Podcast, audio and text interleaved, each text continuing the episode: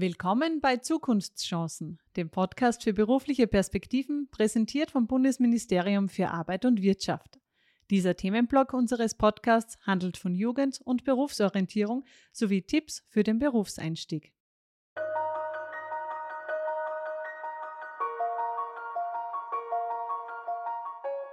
Mein heutiger Gast ist ehemaliger Lehrling und heute Geschäftsführer der Initiative Zukunft Lehre Österreich.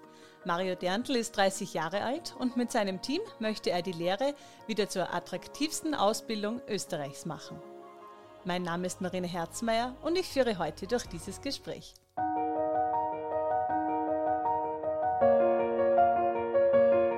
Hallo Mario, schön, dass du dir Zeit genommen hast für uns. Danke, dass wir zu dir kommen durften. Danke für die Einladung, Marina. Freue mich. Danke. Du hast uns ja heute hier nach Linz in die Johannes Kepler Universität eingeladen.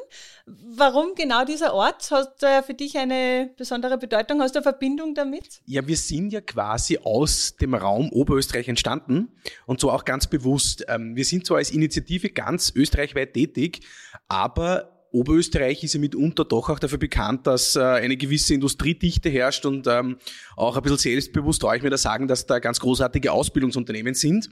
Deshalb haben wir, obwohl ich selber jetzt eigentlich doch recht viel nach Wien pendle und viel unterwegs bin, eigentlich immer gesagt, nein, wir lassen unseren, unseren Vereinssitz in Linz. Ähm, wir sind äh, super happy mit Wien und auch sehr gerne in Wien, aber irgendwo unser Herz kommt daher und deshalb glaube ich, ja, passt das auch weiterhin sehr gut. Wenn das Herz da ist, arbeitet sich einfach leichter da. Sehr schön. Mario, du bist ja Geschäftsführer der Lehrlingsinitiative Zukunft Lehre Österreich. Erklär mal ganz kurz, was macht ihr? Was ist so euer Bestreben?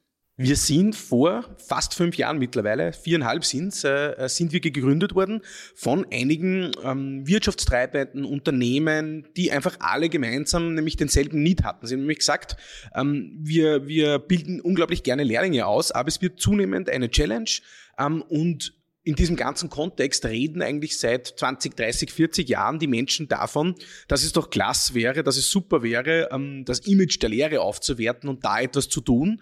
Nur irgendwie ist ihnen damals zu wenig passiert.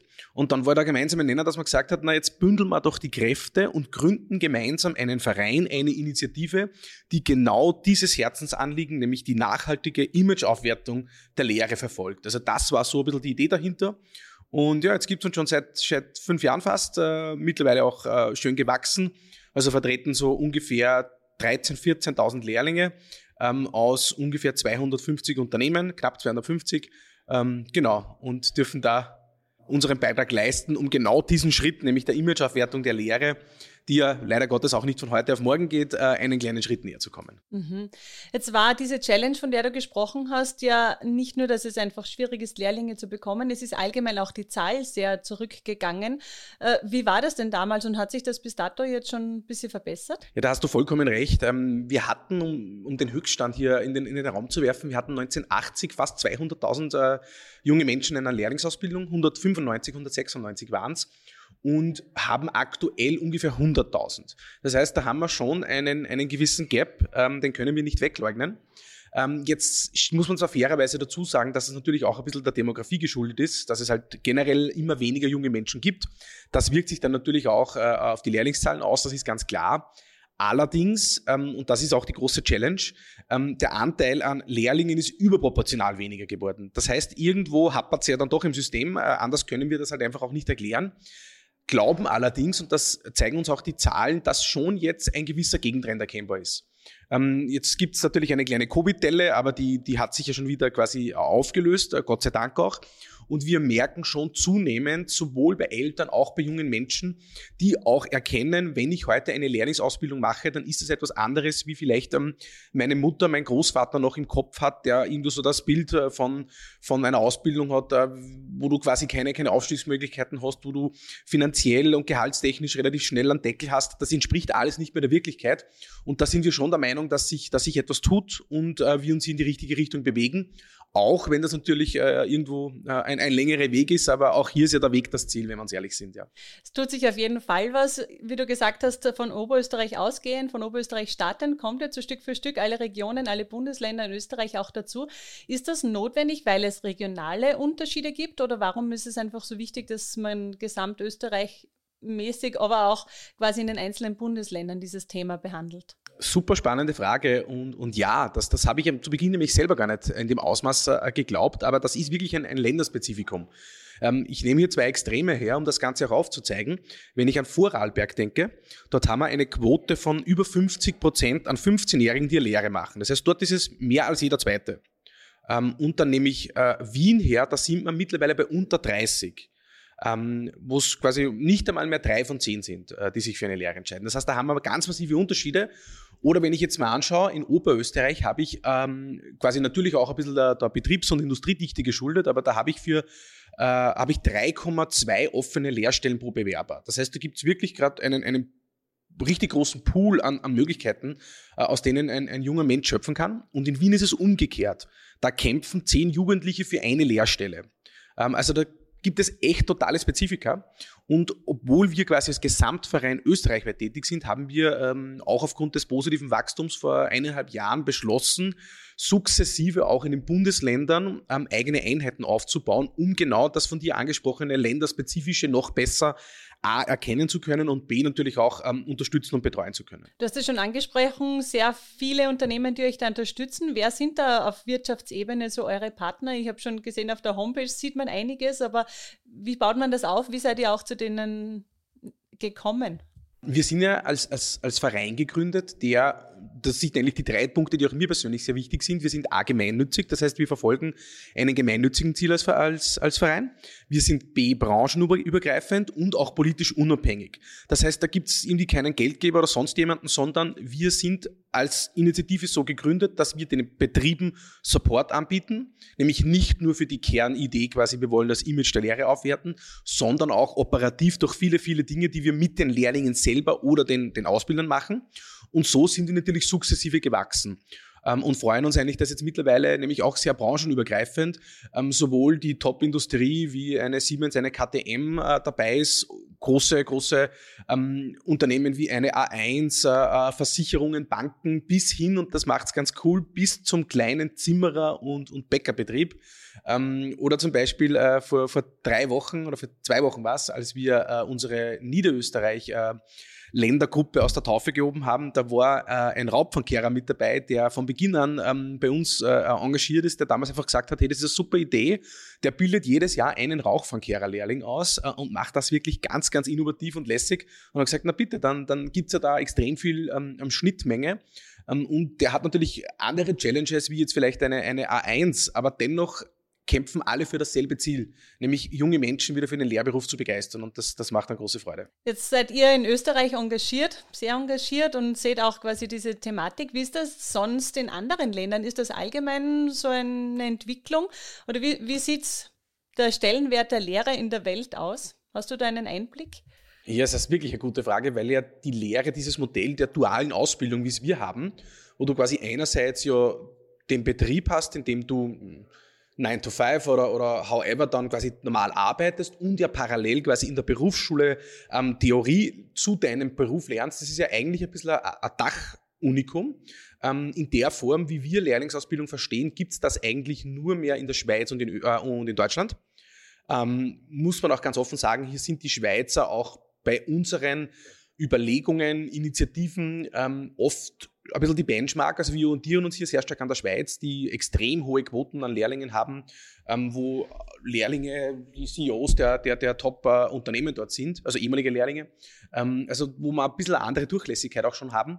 Äh, und das, das ist für uns ein bisschen die, die, die ja, also da, da, da macht es auch für uns sehr viel Sinn, uns dort natürlich auch, auch, auch gute Dinge abzusehen. Ähm, und dann kommt es natürlich darauf an, überall dort, wo österreichische oder deutsche Unternehmen äh, Niederlassungen haben, überall dort findet dann Lehrlingsausbildung in ähnlicher Art und Weise statt. Wir waren zum Beispiel unlängst mit der mittlerweile nicht mehr Ministerin Schramböck, der Wirtschaftsministerin, ähm, in den USA und haben uns dort ähm, äh, ein, ein Unternehmen angeschaut, ein österreichisches Unternehmen, Ecker, die quasi nach österreichischen Standards jetzt sogar in den USA Lehrlinge ausbilden. Also das heißt, irgendwie habe ich das Gefühl und das, das freut mich und macht uns auch ein bisschen stolz, dass wir hier ja irgendwo ein Modell haben, das offenbar auch Exportschlagercharakter hat. Schön, Österreich so ein bisschen als Vorreiter, das hört man gerne. Du bist ja jetzt seit zweieinhalb Jahren circa dabei als Geschäftsführer bei Zukunft Lehre Österreich. und arbeitest ja auch immer wieder in Kontakt mit den Jugendlichen. Was sind so deine Beobachtungen? Was, was sind die, die Dinge, die Herausforderungen, die die Jugendlichen haben? Ich glaube, das Wichtigste, und das sind wirklich so ein bisschen die zusammengefassten Erkenntnisse aus, aus diesen letzten zweieinhalb Jahren, das ist Augenhöhe. Menschen, junge Menschen wertschätzend und auf Augenhöhe ihnen zu begegnen und sie zu begleiten. Wir sehen das wirklich ganz extrem, dass die Unternehmen, die ein bisschen von dieser Law and Order Policy, wie es in der Lehrlingsausbildung früher doch ein bisschen üblich war, quasi der Ausbilder schafft an und ähm, ähm, ähm jetzt quasi äh, macht das, setzt um, Viele Unternehmen sind mittlerweile, wie ich meine, äh, aus, aus guten Gründen davon weggekommen und man begegnet jungen Menschen wirklich auf Augenhöhe. Und ich glaube, das braucht diese Generation auch wirklich. Und ich finde das hoch sinnvoll, nämlich nicht nur aus Respekt den Menschen gegenüber, sondern auch aus Recruiting-Perspektive. Wir merken das nämlich, dass die kommen heim und sind happy. Ähm, der kommt heim vom, vom, vom Job und sagt, hey, ähm, ich habe dort einen Ausbilder, eine Ausbilderin, ähm, dort werde ich gemäß meinen Stärken auf Augenhöhe eingesetzt. Dort darf ich mich verwirklichen. Dort kann ich das einbringen, was ich selbst als junger Mensch mit meinen 15, 16 schon, schon machen kann. Ähm, und überall dort funktionieren dann auch andere Dinge, nämlich die finden Lehrlinge, die finden sie quantitativ und die finden sie auch qualitativ. Da gibt es super Stories von Unternehmen, die zum Beispiel ähm, ihre, ihre Mitarbeiterfeste, also da reden jetzt nicht nur vom, vom Lehrlingsfest, sondern vom ganzen Mitarbeiterfest, zum Beispiel von den Lehrlingen planen lassen. Ähm, da gibt's super coole Insights, wo die Lehrlinge dann quasi sogar am Samstag in der Freizeit zusammengesessen sind und das Projekt quasi weiter vorangetrieben haben. Warum? Weil man ihnen wertschätzend entgegenkommen ist und gesagt hat, hey, wir trauen euch das zu, ihr könnt das. Wir unterstützen euch dabei, ihr bekommt, ihr bekommt äh, Mentoren, die euch quasi inhaltlich zur Seite stehen, aber wir trauen euch das zu. Und dann, glaube ich, können sich Menschen wirklich verwirklichen. Und das ist essentiell. Das heißt, das antiquierte Bild der Lehre löst sich in der Praxis Gott sei Dank schon langsam ein bisschen auf. Wie sieht es denn aber in der Theorie aus? Ich glaube, da ist oft noch so ein bisschen ja, ein alter Gedanke, wie du schon erwähnt hast, man hat keine Karrieremöglichkeiten und solche Sachen drinnen. Wie sehen denn die möglichen Wege mit Lehre aktuell denn jetzt wirklich aus? Ich glaube, es gibt drei Hauptwege. Kannst du die mal kurz erklären, bitte? Genau. Also das, es gibt, wir haben das, wir haben das für so definiert, dass wir eigentlich sagen, es gibt ja eigentlich drei grundsätzliche Wege, wie du richtig sagst, wie du Matura machen kannst. Du kannst jetzt hergehen und, und ganz klassisch äh, via AHS ähm, quasi den, den, den gymnasialen Weg, äh, den allgemeinbildenden, der auch für ganz viele Menschen passend ist. Dann haben wir quasi den, den berufsbildenden Weg für die Matura, die, die BMASen, die HTLs, die, die HACs, die es da gibt. Und, und das ist für uns so wichtig, quasi das als anerkanntes drittes Modell auf Augenhöhe zu etablieren, nämlich die, die, der wirklich die praktische Möglichkeit zur Matura, nämlich Lehre mit Matura, dass ich hergehe und sage, ähm, auch ganz bewusst von zu schon zu Beginn als Motivationslage, dass ich sage, ich möchte das Beste aus beiden Welten nutzen. Ich möchte die praktische Ausbildung im Betrieb und die Berufsschule, die mir quasi für meinen Lehrberuf das praktische und theoretische Werkzeug dann vereint und parallel dazu von Beginn an die Matura nachholen, damit ich dann quasi sowohl meine fertige Lehre als auch die Matura habe. Das ist ein, ein Potenzial, also ein Riesenpotenzial, eine tolle Möglichkeit, die wir noch viel zu wenig ausschöpfen. Da sehen wir noch ganz, ganz viel Luft nach oben und eine super spannende Möglichkeit auch für junge Menschen, die sagen, hey, ich möchte Matura machen, aber ich möchte auch einen Beruf erlernen, eine praktische Ausbildung machen, das miteinander zu vereinen. Eines dieser Beispiele bist ja du selbst auch, Mario. Du hast selbst auch eine Lehre gemacht. Warum hast du dich damals dafür entschieden? Ich, ganz ehrlich, ich, ich war damals, mir ist es damals so gegangen wie ganz, ganz vielen jungen Menschen mit 15. Ähm, ich habe nicht recht gewusst, wo soll es hingehen im Leben. Ähm, da gab es ganz viele Optionen, ähm, gerade fertig mit der, mit der damaligen Hauptschule. Also ich bin in einem kleineren Ort aufgewachsen, wo das irgendwo ganz, ganz logisch auch war. Ähm, nach der Volksschule geht man in die Hauptschule und dann schauen wir mal. Ähm, und auch meine, meine, meine Mutter, ich kann mich noch gut erinnern, das nehme ich auch in keinster Art und Weise übel, das, das verstehe ich total, worauf, darauf gepicht, dass der Sohn jetzt irgendwo die Matura macht, weil wir haben ja immer noch ein bisschen dieses Bild, ähm, ohne Matura wirst du in diesem Land gefühlt nichts. Ähm, und das war natürlich auch damals vor 15 Jahren bei mir so. Und dann habe ich damals äh, die HTL für mich ausgewählt, ähm, aber aus Faktoren, die ich natürlich heute mit, mit einem anderen Bild nicht mehr so wählen würde, weil es war damals einfach irgendwo, ja, die war, die war modern, die war lässig, die hat man neu gebaut, da sind die besten Freien hingegangen. Ähm, also mache ich, mach ich das doch auch. wir haben keine Berufsorientierung damals gehabt oder keine wirkliche. Das heißt, ich habe mich nicht bis zu diesem Zeitpunkt nie wirklich damit beschäftigt, was sind jetzt eigentlich meine Stärken genau? Was, was, was macht mir eigentlich wirklich, wirklich Spaß? Und wo kann ich das vielleicht dann auch in einer Schule oder sei es in einem Job umsetzen? Ähm, darum ist uns das auch als Verein inhaltlich so wichtig, äh, um da einen Mini-Exkurs Mini zu machen, wieso, wieso wir so auf Berufsorientierung pochen. Und genauso Dinge wie bei mir, dass du dann nämlich im falschen Schultyp bist, um sowas zu vermeiden.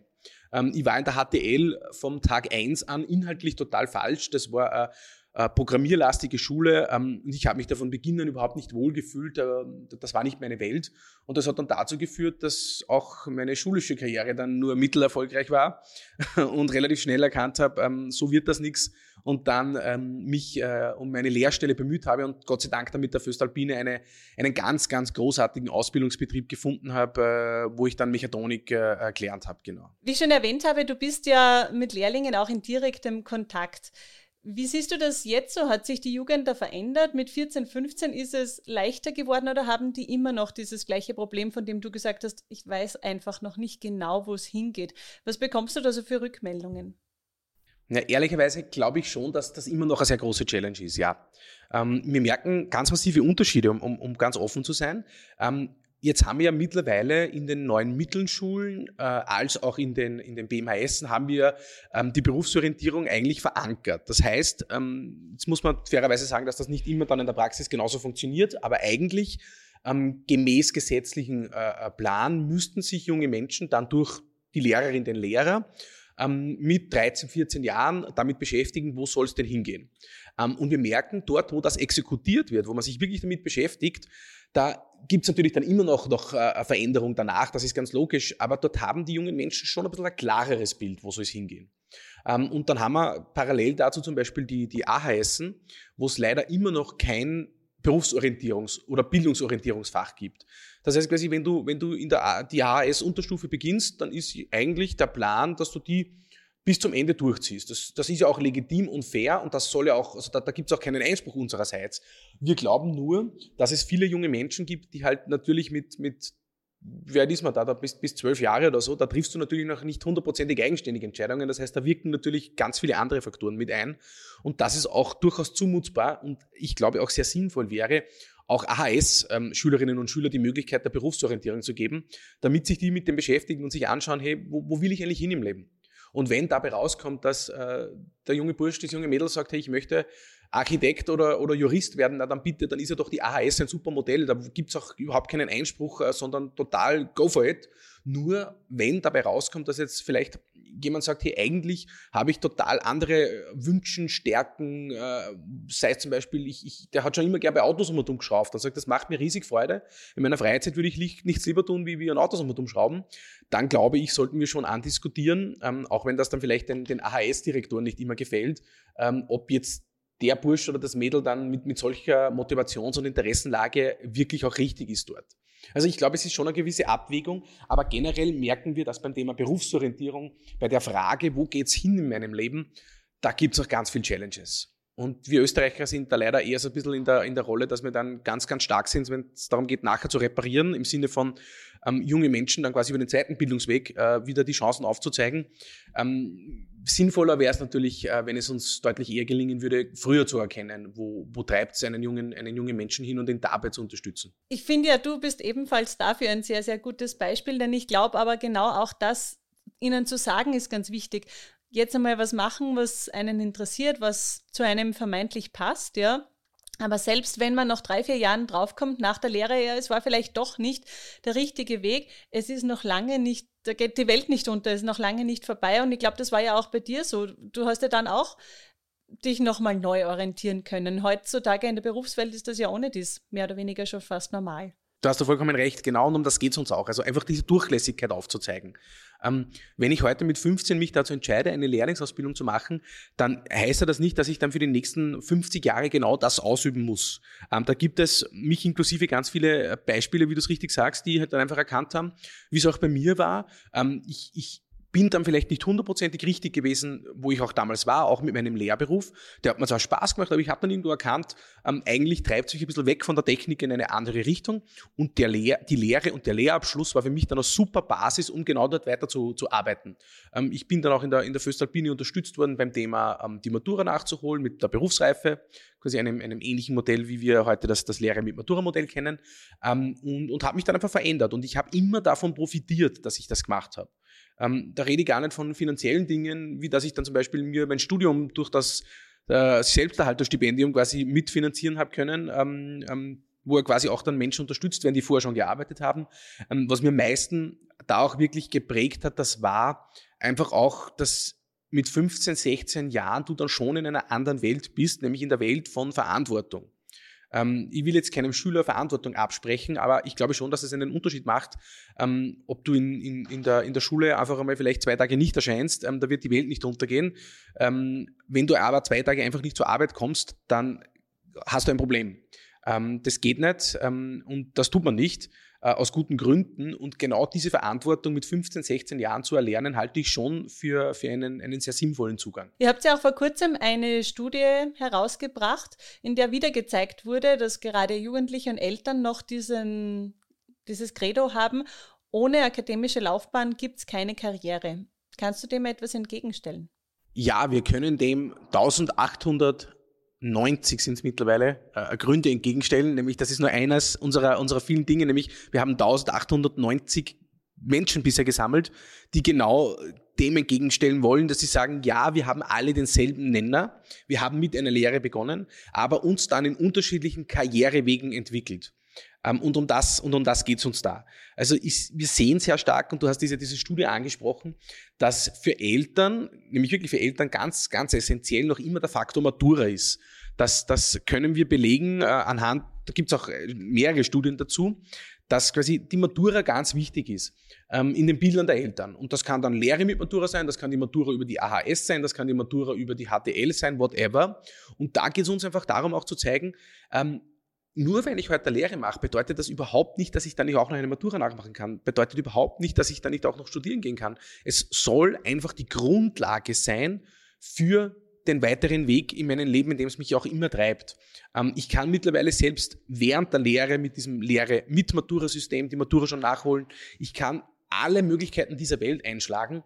Und uns geht es darum, anhand von realen Beispielen von Menschen, die es da draußen wirklich gibt, aufzuzeigen, schaut's her, das sind Menschen, die haben genau diesen Weg eingeschlagen. Die haben mit der Lehre begonnen und das war ihr Fundament für alle weiteren beruflichen und auch privaten äh, Dinge im Leben. Weil ich glaube, Verantwortung ist ja auch was, das, das brauche ich nicht im Beruf, ähm, das brauche ich auch in meinem Privatleben. Ähm, Im Umgang, äh, ob das jetzt mit der Freundin daheim ist oder ob das ähm, bei, bei der Sportausübung, bei, beim, beim Teamsport ist.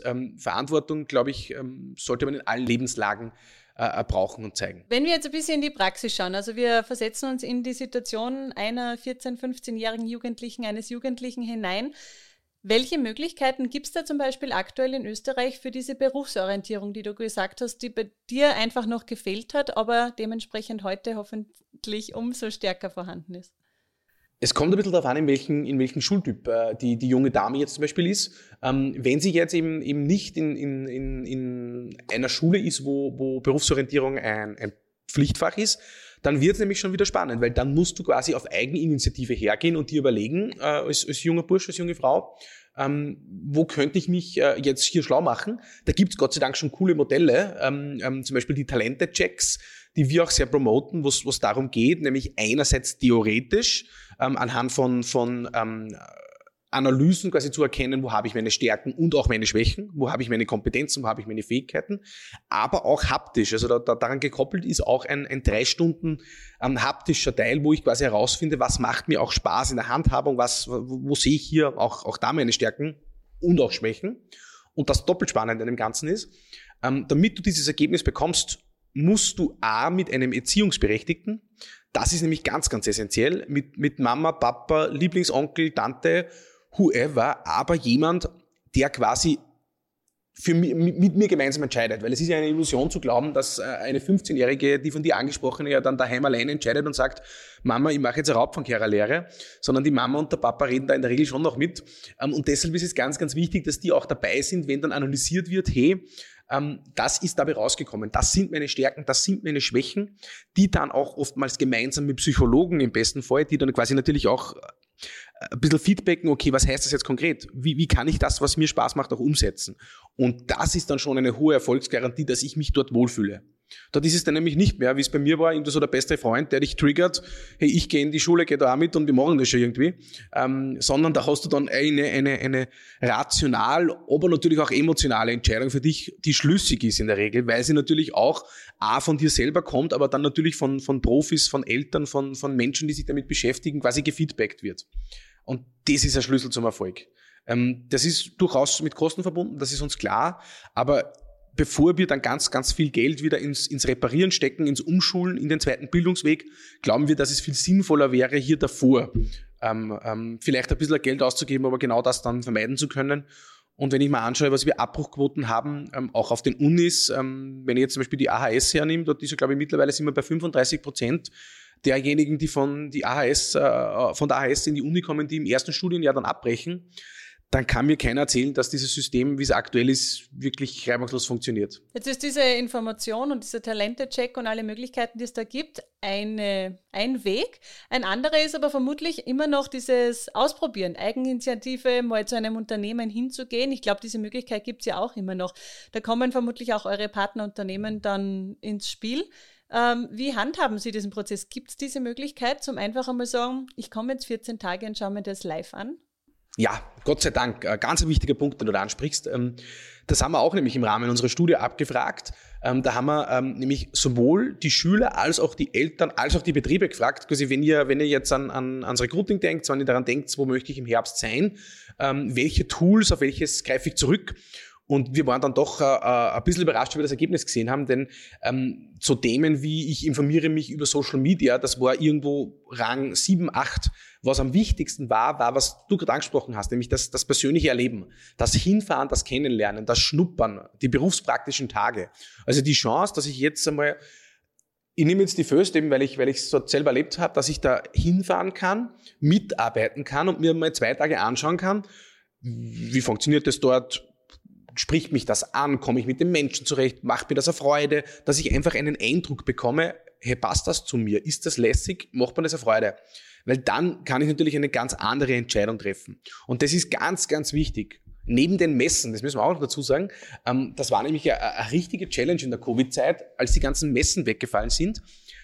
Das war nämlich eine wichtige Entscheidungsgrundlage für Eltern. Vor allem in, in, in äh, diese regionalen Messen, die es in jedem Bezirk gibt, ähm, wo ich mir quasi einerseits die höheren Schulen anschauen kann, wo ich mir die Betriebe der Umgebung anschauen kann, wo ich durchgehen kann, mich mit den Menschen unterhalten kann und so quasi auch persönlich vergleichen kann, was spricht mich da jetzt an.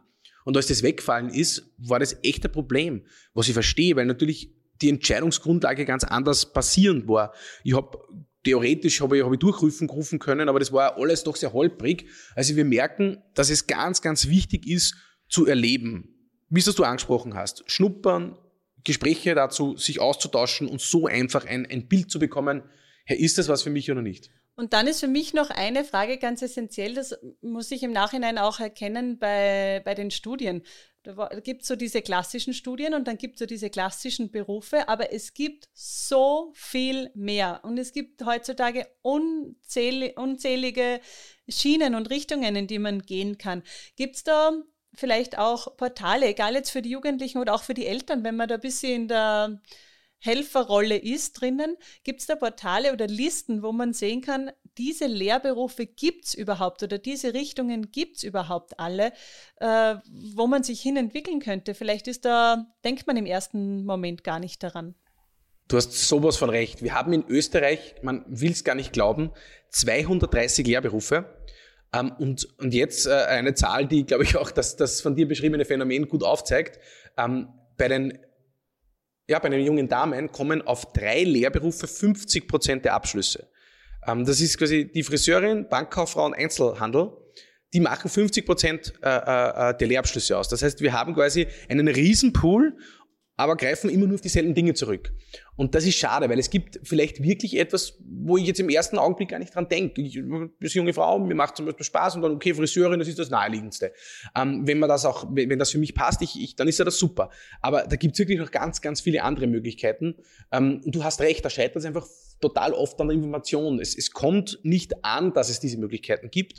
Da gibt es natürlich jetzt ganz, ganz viele, viele äh, Recherchethemen. Ich kann von der Wirtschaftskammer übers AMS, wo ich auch Listen dazu finde, wo ich Beschreibungen dazu finde, am Ende des Tages führt es uns wieder zum schon angesprochenen Punkt der Berufsorientierung zurück.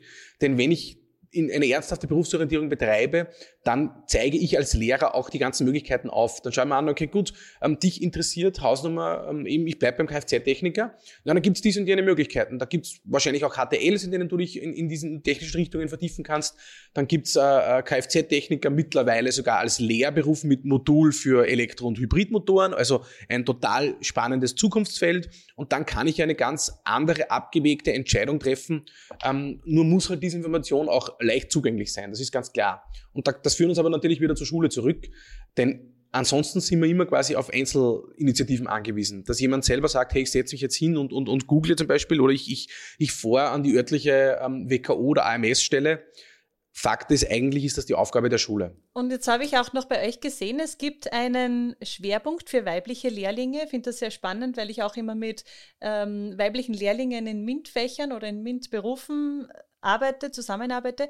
Was ist da genau der Unterschied bei euch in der Betreuung oder warum braucht es diesen extra Weg? Wir haben jetzt einen, einen kleinen Schwerpunkt äh, oder gar nicht so kleinen, äh, Gott sei Dank, Schwerpunkt auf das Thema Stärkung von Finanz- und Wirtschaftskompetenzen für weibliche Lehrlinge äh, äh, gesetzt. Ähm, das ist nämlich, es ist grundsätzlich natürlich ein generelles Problem, ähm, dass junge Menschen sich oftmals leider auch ein bisschen, weil es in der Schule auch, auch keinen Platz findet, sich kaum mit, mit Finanzen äh, beschäftigen. Ähm, sei es die eigenen, da geht es auch um Zukunftsplanung, da geht es um Vorsorge, da geht es ja um Themen wie, ich möchte bei irgendwann einmal vielleicht eine, eine Wohnung kaufen, ein Haus bauen können. Wie komme ich überhaupt dazu, dass ich vielleicht mal das Geld dazu habe? Also ganz, ganz viele Themen, die halt leider oft zu kurz kommen.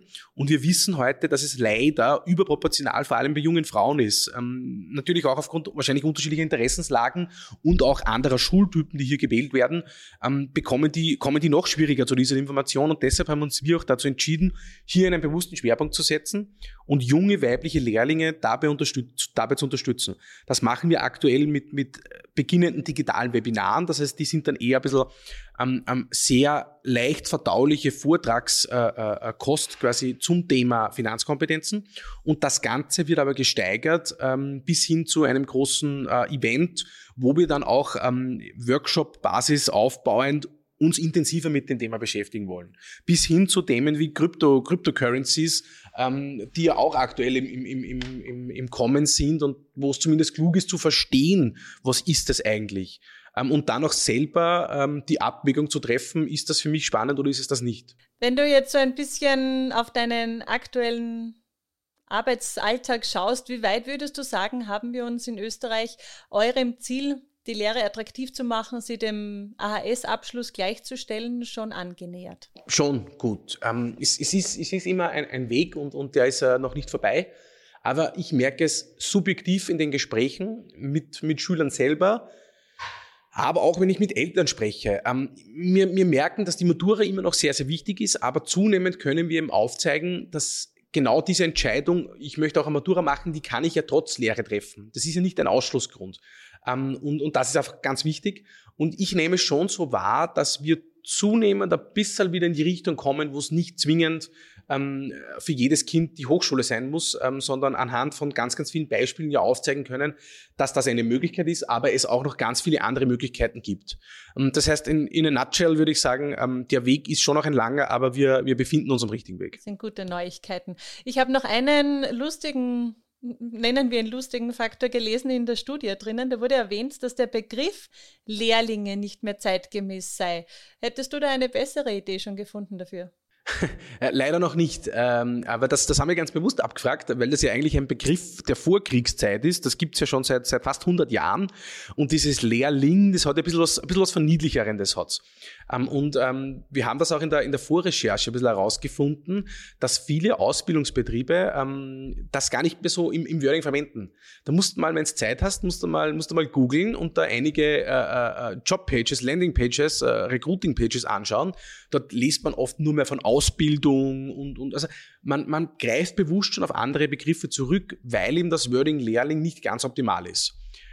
Leider Gottes haben wir hier auch nicht die sogenannte äh, eierlegende Wollmilchsau quasi, die jetzt äh, alles neu und besser macht, ähm, haben aber auch ganz bewusst dann ähm, zu einem Prozess aufgerufen und auch das wollen wir im Rahmen unseres ähm, Tages der Zukunft dann tun, gemeinsam zu überlegen, was könnte denn ein, ein neuer Begriff sein? Und zwar nicht nur quasi an der, an der Verpackung arbeiten, also am neuen Wording, sondern auch vom Wording ausgehend auch inhaltlich zu schauen, ja gut, wenn wir schon dabei sind, äh, äh hier quasi auch, auch, auch in der Struktur was zu verändern, dann gehen wir in die Tiefe rein und überlegen uns, wie sollte dann auch wirklich vielleicht der Alltag, der strukturelle Alltag äh, der Ausbildung ausschauen. Ähm, ich glaube, hier sollten wir schon ein bisschen wegkommen davon, ähm, so wie es immer war, ähm, so muss es auch zukünftig sein. Ähm, wer sagt uns das? Ich glaube, das sagt uns niemand. Ähm, und da können wir auch sicherlich dorthin gehen, wo es vielleicht ein bisschen wehtut und, und mit den eigenen Schatten springen und auch Dinge zu hinterfragen.